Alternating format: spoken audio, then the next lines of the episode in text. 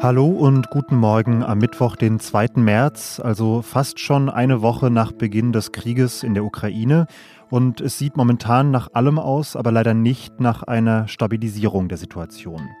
In dieser Folge von Was jetzt sprechen wir über die Rolle von Cyberangriffen in diesem Krieg und darüber, wie er die deutsche Demokratie und die deutsche Gesellschaft nachhaltig verändern könnte.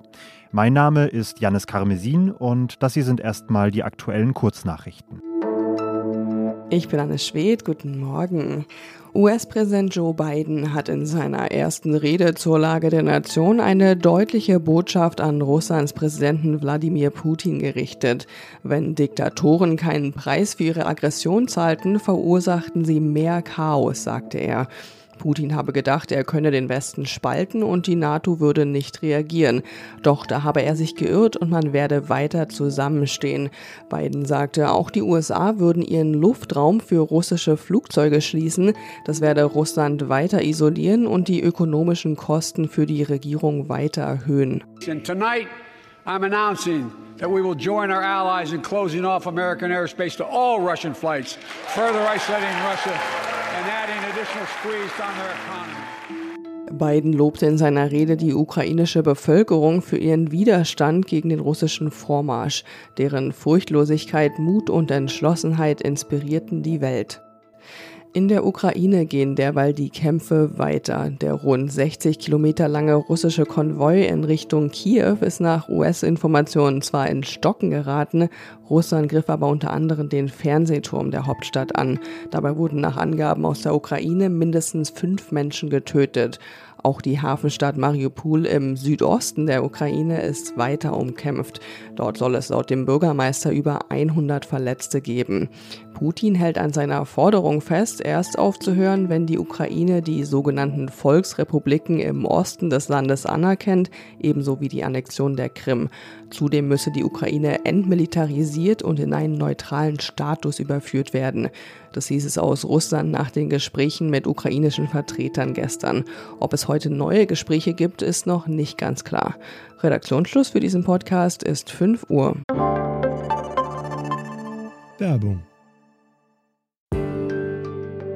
Diese Woche in der Zeit? Die Bücher des Frühlings. 16 Seiten blühende Fantasie. Von gefährlichen Liebschaften, einer Flucht auf dem Mississippi und magische Erzählkunst. Das Literaturspezial zur Buchmesse in Leipzig. Die Zeit, Deutschlands größte Wochenzeitung. Jetzt am Kiosk oder direkt bestellen unter zeit.de/slash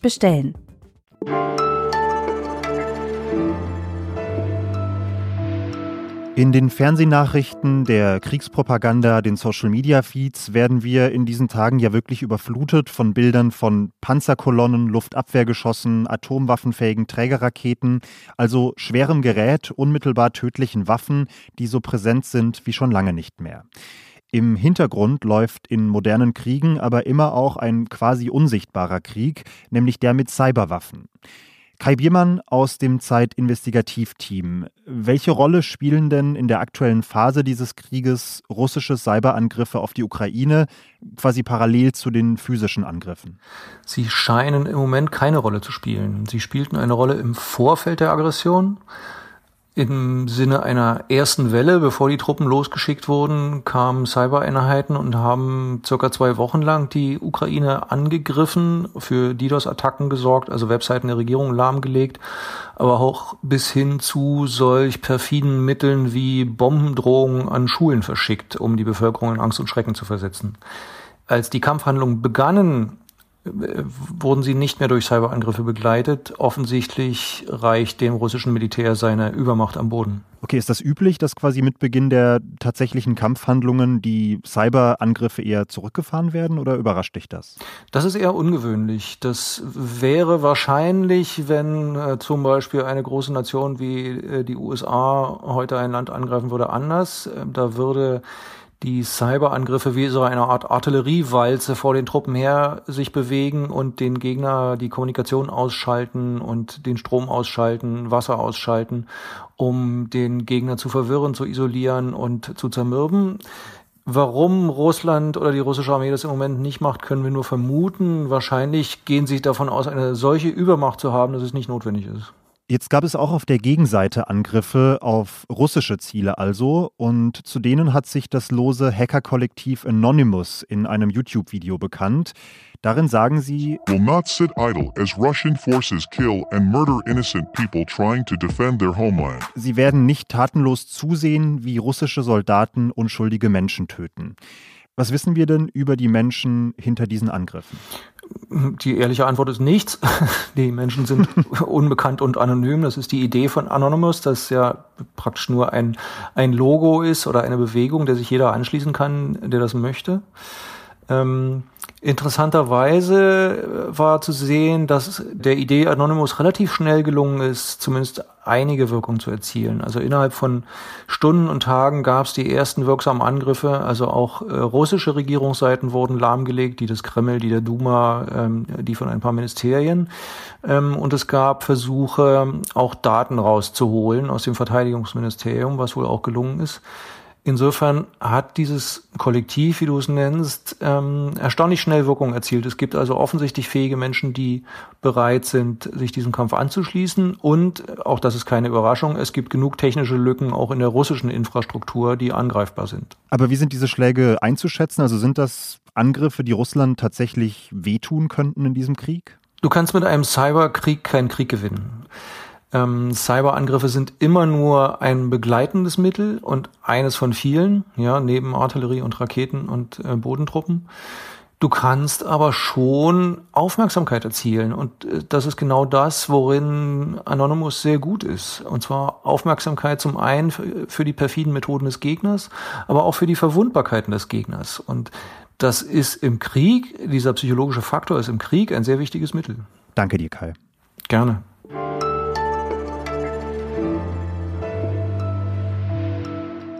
Und sonst so?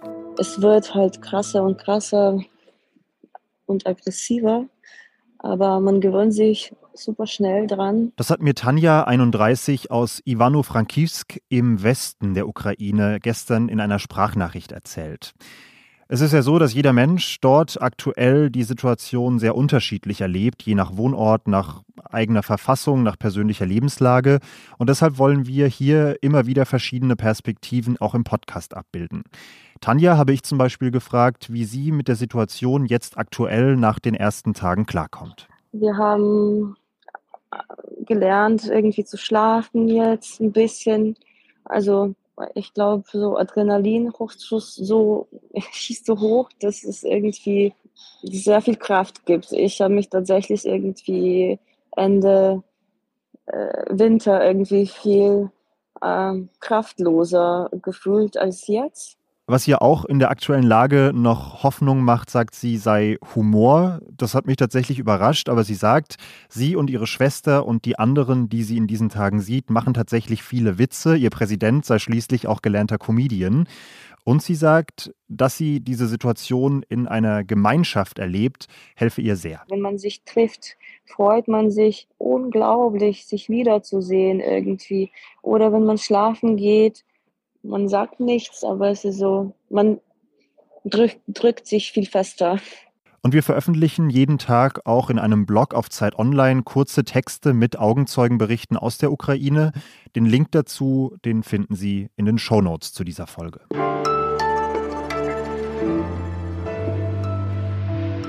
Es ist schon wirklich sehr bemerkenswert, finde ich, mit welchem Tempo der Krieg in der Ukraine derzeit alte Gewissheiten auch in Deutschland abräumt. Das gilt für die Politik, wo der Kanzler ja offenbar ohne Vorabsprache mit den Grünen 100 Milliarden Euro an die Bundeswehr ausschütten will. Das gilt aber auch im Kleinen, in der Gesellschaft. Viele Putin-Versteher wenden sich jetzt von Russland ab und Ex-Zivildienstleistende, überzeugte Pazifisten, zu denen ich mich persönlich übrigens auch zählen würde, sehen plötzlich die Notwendigkeit einer schlagkräftigen deutschen Armee. Über diese Tage des Umdenkens in Deutschland spreche ich jetzt mit Lenz Jakobsen, unserem Mann für Demokratiefragen und gewissermaßen die politische Metaebene aus unserem Politikressort. Hallo Lenz. Hallo Janis. Du sagst, dieser Ukraine-Schock alleine erklärt eigentlich noch nicht die Radikalität dieser Umwälzungen, die wir in den letzten Tagen sehen sondern in unserer Demokratie seien solche gelegentlichen Umschwünge, auch radikale, quasi angelegt. Das musst du erklären. Was meinst du damit? Man muss äh, dazu wissen, dass Demokratien so funktionieren, dass äh, sie einerseits von ihren Vertretern, also von der Politik, erwarten, dass sie genau das macht, was sie angekündigt hat. Ne?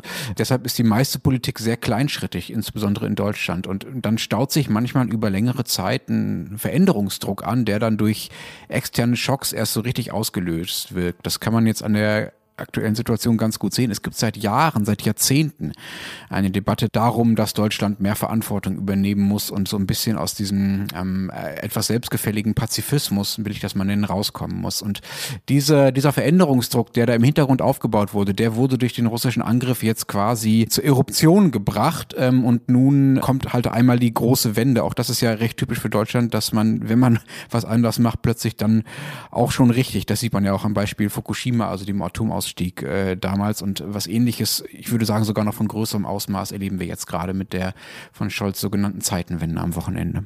Aber wenn diese Diagnose stimmt, dann macht das unser Handeln, unsere Demokratie ja auch wirklich irrational im Grunde, oder? Es gibt ja jetzt auch nicht wenige, die sagen, diese 100 Milliarden für die Bundeswehr sind eigentlich purer Aktionismus, der völlig am Kernproblem vorbeigeht, nämlich dass die Armee ein strukturelles Problem hat. Ja, wir sehen ja auch, dass sich schon die ersten, äh, auch innerhalb der Koalition, die ersten Gegenstimmen dagegen positionieren. Also die Grüne Jugend und die Jusos haben sich ja schon dagegen ausgesprochen. Und tatsächlich ähm, ist die Gefahr generell bei solch heftigen Umschwüngen, ähm, insbesondere bei äh, Fragen von Krieg und Frieden, wie wir sie ja jetzt leider erleben, ähm, dass in diesem, in diesem Rausch, den man erlebt und eindeutig auf der richtigen Seite zu stehen, dass in diesem Rausch ein bisschen die Differenzierung verloren gehen. Also die Gegenstimmen, die es gibt, äh, die, die Restbestände an begründeten Pazifismus, den es ja auch in Deutschland noch gibt, äh, die Fragen, wohin man welche Kriegsgüter jetzt wie exportiert, äh, die Frage, ob man jetzt wirklich den Luftraum für alle russischen Flugzeuge sperren muss, ob jeder, der mal mit Putin zum Mittag gegessen hat, jetzt seinen Job verlieren soll in Deutschland. Also da gibt es auch so einen sehr deutschen Willen, das jetzt möglichst konsequent durchzuziehen, bei dem ein bisschen, das ist zumindest meine Sorge, die Differenzierung verloren geht und genau diese Differenzierung und auch die Widersprüche, die darin liegen, Dinge auch mal anders zu sehen, darum zu ringen, was der richtige Weg ist und nicht nur schwarz-weiß zu denken. Genau diese Differenzierung macht ja den Wert der Demokratie aus. Wir sind halt eben kein Kampfverband, der sich mal unterhakt und dann gemeinsam an die Front zieht. Wir haben bis jetzt vor allem über die äh, politische Kehrtwende quasi auf Ebene der EntscheidungsträgerInnen gesprochen. Aber erstaunlich finde ich ja auch das veränderte Mindset in Teilen der Bevölkerung. Wie erklärst du dir das? Das stimmt. Also ich habe das Gefühl, dass manche da auch für Fehler überkompensieren, die sie in der Vergangenheit gemacht haben. Also Leute, die bis vor wenigen Tagen noch der Meinung war, dass das im Osten alles nicht so schlimm wird und dass man als Deutscher so ein bisschen drüber steht über diesen komischen militaristischen Sorgen und Fantasien da in Osteuropa und in Russland und dass man quasi da schon einen evolutionären Entwicklungsschritt weiter wäre, zivilisierter wäre als der Osten. Diejenigen ähm, schmeißen sich jetzt mit besonders großer Inbrunst an die Seite der Ukrainer. Ja? Das ist schon schon bemerkenswert. Denkst du denn, dass diese Veränderungen, die ja durch einfach starke Impulse innerhalb weniger Tage tatsächlich angestoßen wurden, auch nachhaltig sind? Also dass dieses Umdenken diesen Krieg überdauern wird, auch wenn unser Adrenalinspiegel sich wieder gesetzt hat, sozusagen? Ich glaube schon, dass es eine im europäischen Maßstab Normalisierung der deutschen Außen- und Sicherheitspolitik geben wird. Das würde mich sehr wundern, wenn man das nochmal zurückdreht. Äh, dafür ist auch einfach in der, sagen wir mal, professionellen Kaste derjenigen, die äh, über sowas bestimmen und diskutieren, die Einigkeit viel zu groß. Ähm, das hatte ich ja vorhin schon beschrieben, da, dass, da ist etwas, sagen wir mal, nur Realität geworden, was eigentlich in bestimmten Bereichen schon seit Jahren Konsens ist im Hintergrund. Gehe aber sehr davon aus, auch bei dem, was du beschrieben hast, dass diese, sagen wir mal, diese zivilgesellschaftliche, private, fast, äh, sagen wir mal, nationalpsychologische, mentale Ebene, dass sich das auch wieder zurückpendeln wird. Wir können ja alle mal zurückdenken an äh, die sogenannte Flüchtlingskrise 2015, wo auf die ja sehr ehrliche und große Willkommensbereitschaft dann ja schon ein konservativer Backlash folgte, was äh, die Asylpolitik anbelangt. Und das kann natürlich auch jetzt passieren. Also ich rechne stark damit, dass es auch wieder Gegenbewegungen geben wird. Spätestens dann übrigens, gerade aus linker Sicht, wenn es darum geht, dass man das ganze Geld, was man fürs Militär jetzt ausgeben will, ja irgendwo einsparen muss. Und wenn es dann darum geht, dass man bei der Sozialpolitik spart, um mehr Panzer zu kaufen, dann wird es wirklich haarig und dann wird, mit, wird es mit dieser Einigkeit, die wir gerade erleben, nicht weit her sein. Also die pazifistischen Gegenstimmen werden wieder lauter werden, prognostiziert Lenz Jakobsen aus unserem Politikressort. Danke dir, Lenz. Danke, Janis. Und damit endet was jetzt für diesen Morgen. Verfolgen Sie unsere Live-Berichterstattung auf Zeit Online und unsere Hintergrundberichte in der gedruckten Zeit, die ab heute am Kiosk liegt. Und wenn dann immer noch Fragen offen sein sollten, melden Sie sich gerne unter wasjetzt.zeit.de. Aber vor allem gönnen Sie sich zwischendurch auch mal eine Nachrichtenauszeit und tun was, was die Sorgen vertreibt, was den Kopf frei macht. Ich bin Janis Karmesin und sage bis bald.